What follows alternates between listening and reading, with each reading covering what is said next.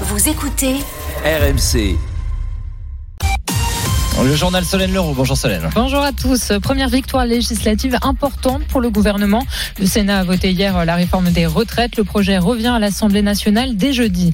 La mobilisation dans la rue a faibli. Hier, un million de personnes dans les rues d'après les syndicats. Moins de 400 000 selon les chiffres officiels. Plus de 16 ans que la France n'avait pas gagné en Angleterre. Le 15 de France a humilié le 15 de la Rose hier 53 à 10 dans le mythique stade de Twickenham. la matinale week-end.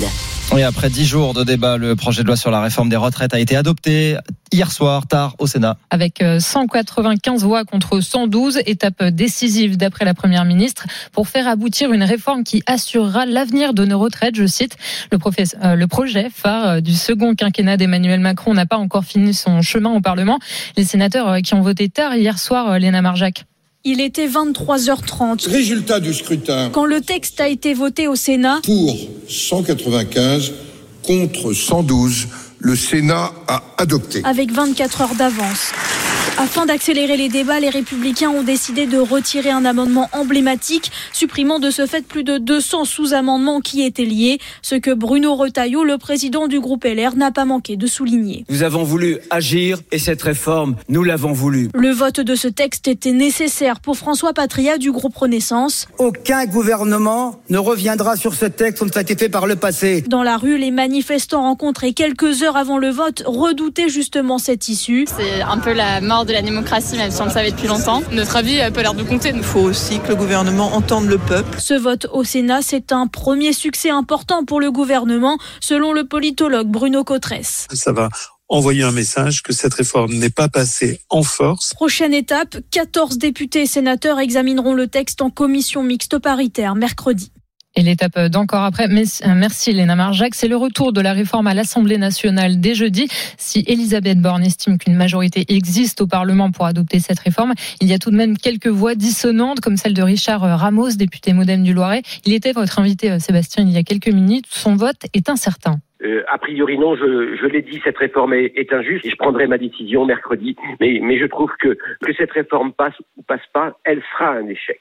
Elle sera un échec parce que ça veut dire qu'elle aura montré l'incapacité des gouvernants à parler avec le peuple et notamment avec les plus humbles et les travailleurs. Euh, Je ne me détache pas de la majorité. Je fais ce que je crois, j'écoute le peuple français, je suis pleinement dans la majorité, mais je garde cette liberté qui est celle toujours de François Bayrou et du Modem. Avec cette question hein, ce matin, combien de voix peuvent manquer à la majorité Y a-t-il euh, cette perspective de, de 49-3 Euh, On va euh, continuer d'en parler ce matin. 8h40, autre invité politique, c'est euh, le président du groupe PS au Sénat, Patrick Caner. On reviendra avec lui sur ces débats qui se sont terminés hier soir au Sénat.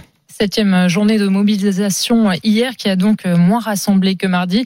La CGT parle d'un million de manifestants. Le ministère de l'Intérieur près de 370 000. À Lille, 20 000 personnes étaient dans les rues selon les syndicats. À la baisse, là aussi. Amandine Réau, vous étiez sur place pour RMC. Vous avez rencontré des manifestants motivés mais résignés.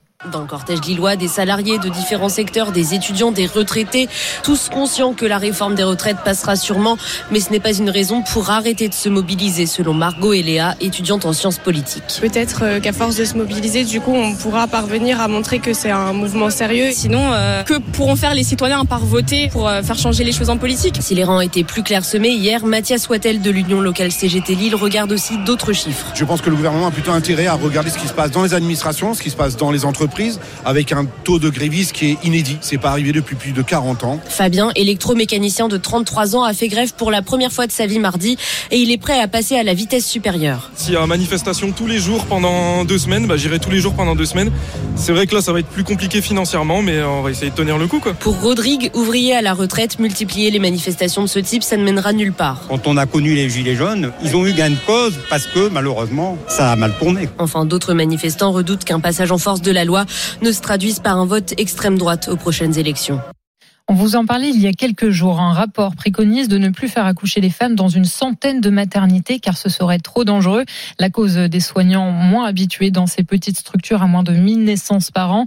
Un argument qui ne tient pas selon euh, Michel Leflon, interrogé par Clara Gabillet. Elle est présidente de la coordination nationale des comités de défense des hôpitaux et maternités de proximité. C'est un argument de sécurité des soignants, de sécurité administrative, de sécurité juridique qui considère uniquement le moment où la femme est à la maternité et qui ne prend pas en compte l'ensemble de la grossesse et ce qui peut se passer après l'accouchement. La femme peut avoir besoin d'aller consulter en urgence. Elle va hésiter à aller faire euh, une heure de route aller, une heure de route de retour, si c'est pas, euh, va attendre que ça s'aggrave, quoi. Et donc, on peut avoir des accidents qui sont liés au fait que ces femmes qui sont à distance des maternités vont être moins bien suivies.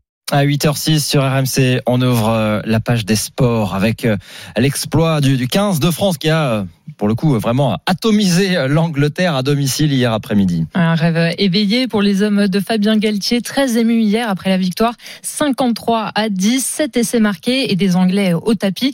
Une victoire déjà légendaire, Wilfried Templier. Oui, car c'est tout simplement dans son histoire la plus large défaite de l'Angleterre à domicile. À la sortie du match, Ethan Dumortier, quatrième sélection au compteur, savouré. On en est conscient, c'est une super chose. Personnellement, euh, pour mon premier match à Touquedam, je m'en serais rappelé dans tous les cas, mais là, je risque de m'en rappeler un peu plus. On va essayer de construire autour de ces performances, je pense, pour aborder la fin du Nation et la Coupe du Monde. Avant, les Bleus ont profité d'un tour d'honneur devant des centaines de drapeaux français qui étaient sortis, un moment de relâche, comme le décrit le talonneur Julien Marchand. Pendant le tour d'honneur, hein, quand tu rentres au vestiaire, que tu vois ta famille euh, par téléphone, bien sûr, quand tu te serres dans les bras avec tes potes, hein, là tu profites à la fin du match. Une fois que c'est fini, qu'il y a eu le, le coup de sifflet. Ouais. C'est la fin d'une série de 16 ans de déconvenus à Twickenham et du même coup la plus large victoire française de l'histoire face aux Anglais. Même pas de quoi perturber le capitaine Antoine Dupont. Ça, je pense qu'on en discutera quand on aura arrêté, qu'on sera autour d'une bière et qu'on parlera de nos vieilles gloires. Honnêtement, ça donne du sens à ce qu'on fait, ça valide le travail qui est, qui est effectué depuis des mois, des années maintenant, mais c'est qu'une étape de plus dans notre trajet. On s'arrêtera pas dessus. Et en plus, ils sont insatiables. Ça annonce de belles choses à 6 mois de la Coupe du Monde.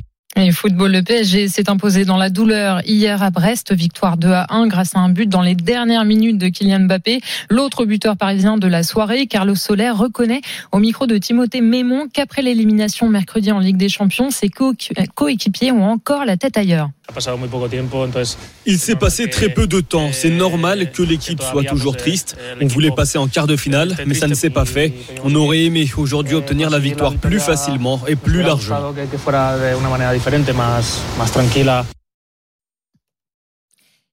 On vous en parlait hier, cette victoire qui fait couler beaucoup d'encre outre-Manche. Gary Lineker, présentateur vedette d'une célèbre émission de football sur la BBC, a été suspendu de la chaîne de télévision anglaise en, cause Clément Brossard, un tweet contre la politique migratoire du gouvernement. En l'écartant, la chaîne s'est mise à dos de nombreux consultants devant déprogrammer de dernière minute des émissions de football. Celles prévues ce dimanche sont également annulées. Le programme Match of the Day d'hier soir a lui été maintenu mais largement réduit, ne diffusant que les résumés des rencontres sans animateur ni consultant, une première en 59 ans d'existence. Les joueurs et entraîneurs de Première Ligue ont eux de ne plus donner d'interview à la BBC. Progressiste, Gary Lineker avait déjà rendu public son avis contre le Brexit ou en faveur de l'accueil des migrants. Clément Brossard. C'était le journal de Solène Leroux sur RMC les 8h08.